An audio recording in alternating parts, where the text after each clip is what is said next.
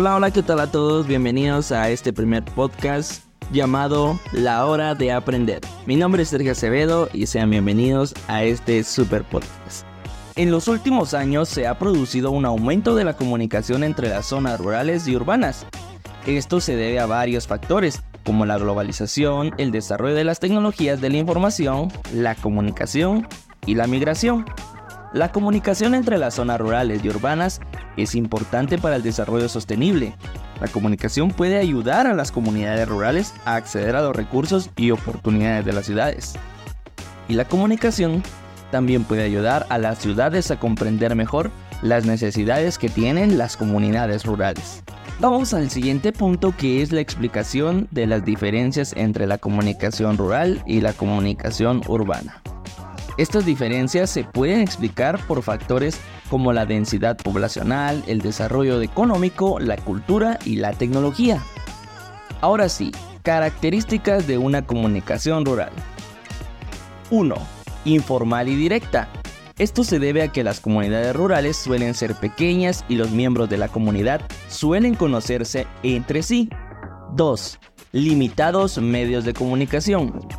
Esto se debe a que las zonas rurales suelen tener menos recursos económicos y tecnológicos.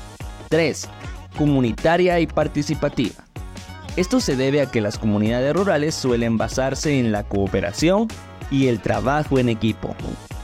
Ahora pasamos a las características de la comunicación urbana. 1. Formal y compleja. Esto se debe a que las ciudades suelen ser más grandes y diversas, y los miembros de la comunidad suelen ser más desconocidos entre sí. 2. Variedades de medios de comunicación. Esto se debe a que las ciudades suelen tener más recursos económicos y tecnológicos que facilitan la comunicación. 3. Individualista y competitiva. Se debe a que las ciudades suelen ser más competitivas y las personas suelen estar más centradas en sus propios objetivos. Ahora pasamos a ejemplos de comunicación rural y urbana.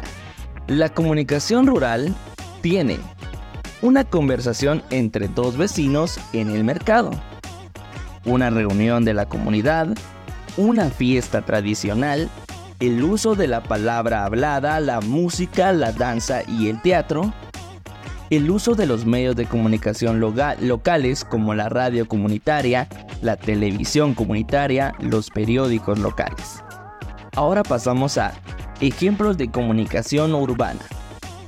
Pueden ser una reunión de negocios para discutir una nueva estrategia de marketing, un encuentro un encuentro social entre amigos para celebrar un cumpleaños, un anuncio publicitario en la televisión para un nuevo producto de consumo, una noticia en la radio sobre un evento reciente, una publicación en las redes sociales sobre un evento cultural, un evento de relaciones públicas para, promocionar una empresa o producto y por último una estrategia de marketing para llegar a un público objetivo.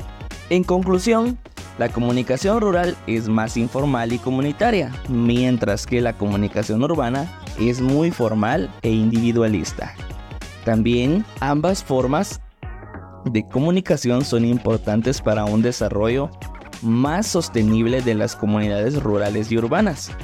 La comunicación rural es importante para un intercambio de información y conocimientos entre los miembros de estas comunidades y la comunicación urbana es importante para el desarrollo de las ciudades y el acceso a la información de información y, servicios. Mi nombre es Sergio Acevedo y espero te haya gustado este pequeño podcast. Recuerda, la próxima semana tendremos más. Muchas gracias a las fuentes de información, Aguilera MA 2009, Comunicación Rural y Desarrollo, Barcelona Gedisa. Becerra M 2010, Comunicación Urbana, Barcelona, Gediza. Cáceres, Comunicación para el Desarrollo Rural, Bogotá, Pontificia Universidad Javeriana. También a varios enlaces de YouTube que se los daré dejando en la descripción. Hasta pronto.